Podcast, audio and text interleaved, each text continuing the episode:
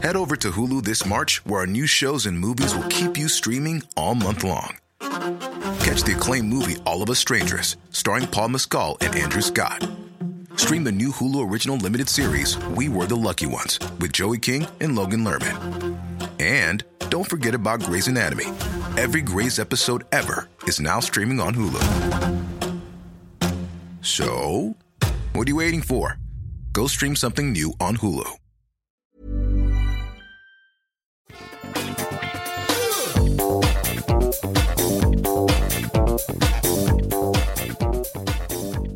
Salut à tous et bienvenue dans Positron, un nouvel épisode où je vais vous parler de deux séries télé.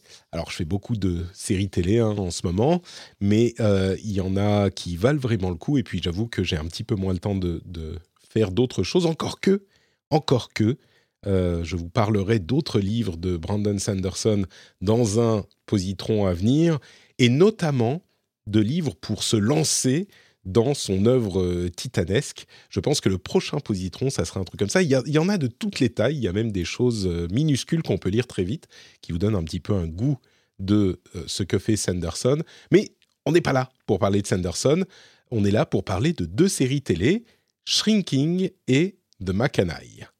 Bonjour à tous, je suis Patrick Béja et je suis très heureux de vous recevoir dans cet euh, épisode de Positron, un podcast dans lequel je vous livre mes recommandations de trucs culturels plutôt cool que j'ai bien aimés. Et aujourd'hui, donc, comme je le disais, il y a deux séries télé, Shrinking, d'une part, qui est encore en cours, et The Mackanaï, qui est terminée, euh, et dont je n'ai pas le titre français. Tiens, j'ai regardé sur. euh, J'imagine que c'est The Mackanaï aussi, ou Les Mackanaï. Je vais regarder ça. Euh, bah non, c'est sur Netflix et je suis pas, j'ai pas le, je vais pas passer par le VPN juste pour ça. Donc vous le retrouverez, hein, The Mackanaï. Mais avant tout, on va parler de la série qui va parler au plus de monde, qui pourra plaire au plus de monde. C'est Shrinking. Vous en avez, je pense, pas entendu parler, mais c'est vraiment un petit bijou. Shrinking. C'est une série qui est disponible sur Apple TV Plus. Encore une série vraiment de qualité sur ce service qui, je crois, est possiblement le service qui fournit, euh, qui propose le plus de euh, le ratio de séries de qualité le plus élevé. C'est une série qui vient de commencer il y a un petit mois. Ah oui, Siri ne peut pas faire ça pour moi. Écoutez, c'est pas grave, euh, on va le laisser se rendormir. Et donc, euh, c'est une série qui vient de commencer il y a un mois et qui est encore en cours. Je ne sais pas combien d'épisodes il y aura au final, une dizaine, j'imagine. À ce stade, on en a six. Euh, et on a regardé ça cette semaine avec ma femme et on a vraiment, vraiment adoré. C'est une série dont la prémisse est un peu casse-gueule. Le sujet de base, c'est un euh, thérapeute, un psy, un psychanalyste ou un psychiatre. Je crois que c'est un psychiatre, il a l'air d'avoir un background médical. Euh, ça a l'air d'être un docteur qui, pour de multiples raisons, finit par craquer dans sa pratique et dire aux gens, faire le truc qu'il est impossible normalement qui est totalement interdit. Je vous spoile pas trop, hein, c'est vraiment euh, la base du, premier épisode. Et pour vous accrocher un petit peu, euh, si vous voulez juste pas savoir, euh, vous pouvez juste arrêter et aller regarder la série, hein, comme toujours. Mais il finit par faire le truc qui est interdit, qui est dire à ses patients ce qu'ils devraient faire, au lieu de les laisser arriver à leurs propres conclusions eux-mêmes. Frustrés par tout un tas de choses, il dit ah, faut faire ci, faut faire ça. Donc c'est la base de la série. Et je me suis dit, bon, ça peut être marrant, ça a l'air dans les trailers d'être euh, rigolo, mais ça peut être un peu débile, un peu casse-couille, euh, et c'est vraiment casse-gueule, quoi. Dans la pratique, c'est un résultat qui fonctionne hyper bien. Les acteurs sont excellents. On a Jason Segel, qui est, vous vous souvenez, euh, le mari de... Ah, comment il s'appelait dans... Je me souviens plus comment il s'appelait dans How I Met Your Mother. C'est le mari un peu bénet, le grand, euh, le mari de la rouquine, euh, qui, qui, en fait, en, en qui j'avais pas énormément confiance. Je l'ai jamais trouvé. Enfin, c'était un personnage euh, principal de cette série, mais j'ai jamais trouvé incroyable au niveau acting, enfin au niveau du, jeu d'acteur. Et en fait, dans la série, il est très bon. Il est pas vraiment ce qu'il était dans How I Met Your Mother, mais il fonctionne complètement et il y a un petit peu de complexité dans son jeu. On a aussi Harrison Ford, euh, qui est vraiment un rôle récurrent, quoi. C'est un vrai personnage de la série. Moi, je pensais qu'il ferait une petite apparition et que c'était terminé. C'est un personnage de la série. Et d'autres acteurs que je connaissais pas, mais qui sont eux aussi vraiment, vraiment bons. Donc, déjà, au niveau du jeu d'acteur, on est sur un truc de qualité. Ensuite, au niveau de l'écriture, on est là aussi sur un équilibre entre. C'est vraiment une dramédie en quelque sorte. C'est un petit, c'est des sujets dramatiques traités avec humour. Et ça, c'est aussi hyper casse-gueule parce que traiter avec humour des sujets aussi dramatiques que ceux qu'on évoque, bon, je vais pas vous les spoiler, mais il y a des trucs lourds quoi dans ces, dans ce qu'ils vivent. Euh, et pourtant, à aucun moment c'est déprimant, c'est juste euh, wholesome, c'est juste chaleureux euh, et surtout très drôle. On passe son temps à rire dans cette série. Il y a une utilisation de grossièreté qui est hyper efficace. C'est devenu rare les séries. On a vraiment genre des gens qui, qui disent fuck, dick, machin. Et là, ils le disent tout le temps, mais ça marche, quoi. L'effet un petit peu choc, peut-être parce qu'on en a moins l'habitude, ça fonctionne et c'est drôle. C'est jamais euh, grossier, enfin, c'est jamais vulgaire. C'est grossier, mais, mais jamais vulgaire. Et du coup, ça fonctionne très bien. Et c'est drôle et attendrissant et chaleureux. Il y a des moments de. Euh, comment dire de, de, de émouvant entre les personnages euh, et tous les personnages sont à la fois un peu couillon et, et, ils ont un bon cœur. Tout le monde a un bon cœur dans cette série.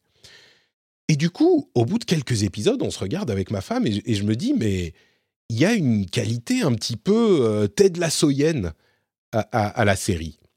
Et je n'ai appris qu'après que, en fait, euh, les créateurs de la série étaient Jason Segel d'une part, donc l'acteur de How I Met Your Mother. Euh, ah, il s'appelait Marshall, voilà. Marshall Eriksen. Euh, donc lui et Bill Lawrence, qui est l'un des créateurs de Ted Lasso et euh, accessoirement Scrubs, et Brett Goldstein, qui joue Roy dans Ted Lasso. Donc ces trois-là sont les créateurs de la série. Et du coup, alors c'est pas tout à fait Ted Lasso, mais il y a cette qualité de tu regardes la série et tu te sens bien, et tu es content, et tu as passé un bon moment, et tu as le sourire, et ça fonctionne. C'est des épisodes d'environ une demi-heure, le premier est un poil plus long, mais d'environ, d'environ une demi-heure. Euh, il y en a six jusqu'à maintenant, comme je disais, je pense qu'il y en aura une dizaine, et c'est le genre de série qu'on ne peut pas ne pas aimer un petit peu. Euh, encore une fois, un petit peu comme Ted Lasso, je vois pas quel genre de Grinch ignoble il faudrait être pour euh, vraiment ne pas accrocher à cette série. Alors clairement, il y a des gens qui, n'accrocheront pas, et clairement, ce sont des Grinch ignobles, mais d'une manière générale, je crois que c'est difficile de ne pas passer un bon moment devant cette série, et je suis vraiment euh, à l'aise avec l'idée de la recommander à n'importe qui, et je dirais même, c'est le genre de série qui passe un petit peu inaperçu. J'ai pas du tout entendu parler euh, de la série sur le net, où j'ai l'impression qu'il n'y a pas de, de buzz du tout. Et si vous la regardez, je pense que vous allez la recommander à tout votre entourage. Et vous serez en plus euh, à la base de, de, ces, la personne qui sait ce qui est cool. Et euh, les gens vous regarderont avec admiration, genre oh, Mais tu savais ce qui était cool avant tout le monde et avant moi, comme tu es cool toi-même. Voilà, c'est un petit peu le, genre d'ambiance. Un petit peu, là encore, euh, dans le style de Ted Lasso, qui a eu, j'ai l'impression, un démarrage en croissance constante par le bouche à oreille. Et, c'est un petit peu. Alors, je pense pas que ça connaîtra le succès de Ted Lasso, bien sûr, mais franchement, on est sur le même genre de, sur le même style de série. Donc, ça s'appelle Shrinking. Euh, en français, ça s'appelle Shrinking aussi. Euh, et Thérapie Vérité au Québec. Et du coup, euh, je vous la recommande, mais absolument à 100%. Shrinking, recommandé pour tout le monde. La deuxième série dont j'aimerais vous parler et que je recommanderais vraiment aux fans, à la limite, c'est l'une des premières séries que je recommanderais. C'est l'inverse de à tout le monde, donc je la recommanderais presque à personne. c'est un, public très particulier qui va être euh, intéressé par cette série. Ça s'appelle The Macanai Cooking for the Maiko House en anglais. Euh, donc euh, les Macanai, la cuisinière de la maison des Maiko, un truc du genre. C'est une série qui est disponible sur Netflix. Depuis, là aussi, c'est mi-janvier, je crois, donc un peu plus d'un mois, un mois et demi. Et c'est une série qui est basée sur un manga et qui est euh, réalisée, produite par euh, Hirokazu Koreeda, qui est le euh, réalisateur de Une affaire de famille, le film qui a gagné la Palme d'Or en 2018, je crois. Shoplifters en, anglais.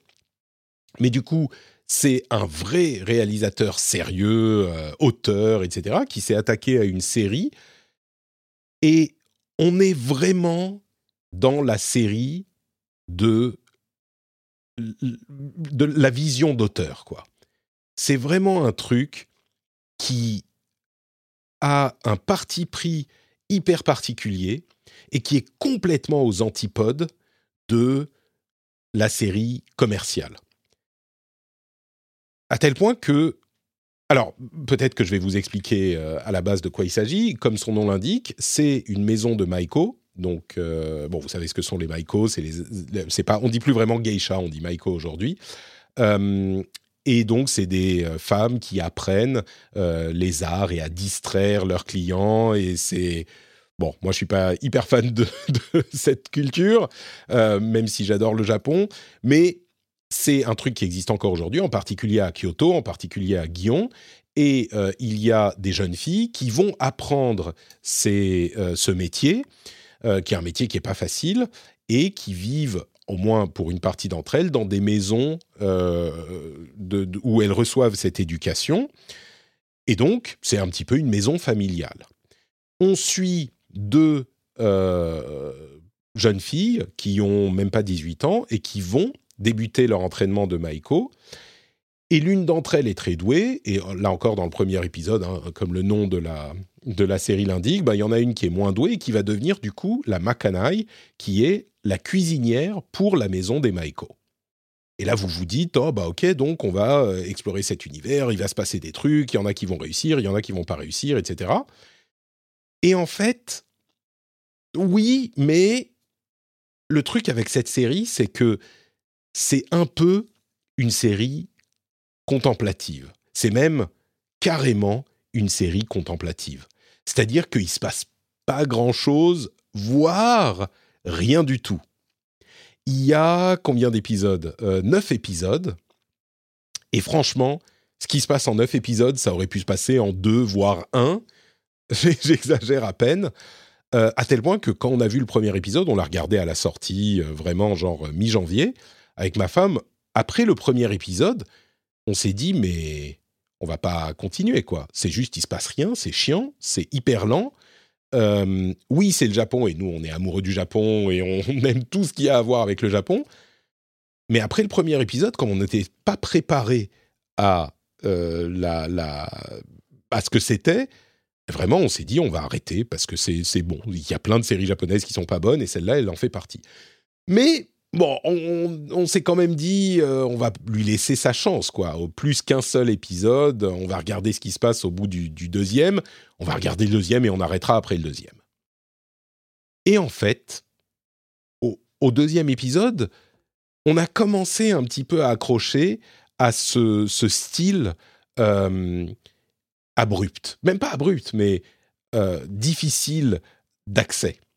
Parce que, comme je le disais, c'est contemplatif et on a, il faut juste être client de de l'idée d'absorber l'ambiance de la vie de cet environnement, de ces, de ces jeunes filles, pour lesquelles, comme je le disais, il ne se passe pas grand-chose, mais alors on voit un petit peu leur entraînement euh, à la danse, leur maille, on voit un petit peu ce qu'elle cuisine, mais même pas, c'est pas un truc. En fait, nous, à la base, on aime bien les, trucs de bouffe. On s'est dit, cooking, il va y avoir plein de bouffe, ça va être hyper intéressant pour la bouffe, et la bouffe japonaise, ça nous manque, tout ça. En fait, on voit pas énormément de bouffe. Il y en a un petit peu, mais c'est pas sur ça que c'est basé. Euh, donc il y a un petit peu de bouffe, il y a un petit peu de la danse, il y a un petit peu de Kyoto, il y a un petit peu des rues de Guillaume. Je crois, si je me trompe pas, que ça a été tourné en partie pendant le, confinement. Et donc les vues de Kyoto vides sont presque, euh, sont presque uniques, quoi. Enfin, sont un petit peu uniques, en particulier dans le quartier de, de Et puis il y a des temples, et puis il y a des, des bars, et puis il y a des Japonais qui sont japonais euh, et qui font des trucs euh, en japonais de japonais. Et mais tout ça est très passif. Et du coup, il faut vraiment vouloir passer du temps dans un Japon où il se passe pas grand chose juste pour être au Japon. Euh, c'est pas pour tout le monde. Et j'aurais même tendance à dire que c'est, comme je le disais, presque pour personne. Et c'était presque pas pour nous. Mais une fois qu'on a passé ce deuxième épisode et qu'on s'est un petit peu euh, adapté à ce que la série voulait nous proposer, là on a regardé les neuf épisodes avec vraiment, je peux le dire, avec euh, grand plaisir parce que, bon, il y a des personnages qui deviennent un petit peu attachants, il y a euh, des petites questions qui se résolvent pas, mais c'est pas grave, elles sont quand même posées, etc., etc.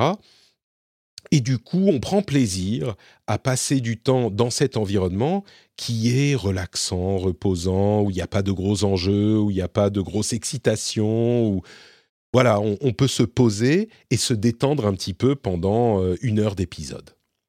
Donc, si vous aimez bien, je pense que vous aimerez bien. Je, doute. J'imagine qu'il n'y aura pas énormément de monde qui se diront c'est la meilleure série de l'histoire et c'est même pas un truc où je vous dirais il faut insister pour le regarder parce que c'est quand même cool quand euh, au bout du troisième épisode on accroche et on est à fond. Non, même pas. C'est pas ce genre de série, mais euh, c'est un truc assez rare, assez unique auquel vous prendrez du plaisir si euh, ça vous parle. Et le truc c'est que elle devient quand même un petit peu mémorable, cette série, parce qu'il n'y a rien d'autre qui, y ressemble. Donc forcément, elle a cette qualité-là. Donc, euh, si ça vous intéresse, euh, en plus, à la fin de chaque euh, épisode, au début de chaque épisode, à la fin du générique, elles disent Maiko Sanchino, Makanai-san. Et c'est bon, le genre de truc japonais hyper mignon qu'on aime bien quand elle dit le titre du. Enfin, c'est très japonais, quoi. Si vous aimez le Japon, si vous aimez beaucoup le Japon et que le Japon vous manque, peut-être que vous pourriez lui donner une chance, mais disons que je vous, vous le reprocherai, je vous le reprocherai pas si vous ne vous lanciez pas dans The Makanai.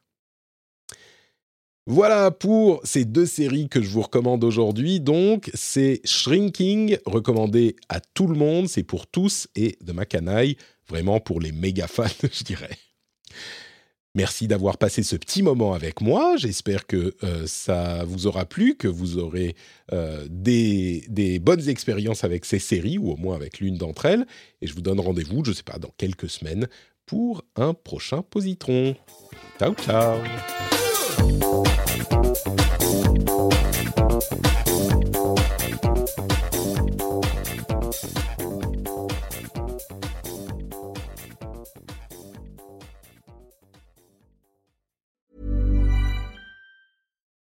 Join us today during the Jeep Celebration event. Right now, get 20% below MSRP for an average of 15178 under MSRP on the purchase of a 2023 Jeep Grand Cherokee Overland 4xE or Summit 4xE.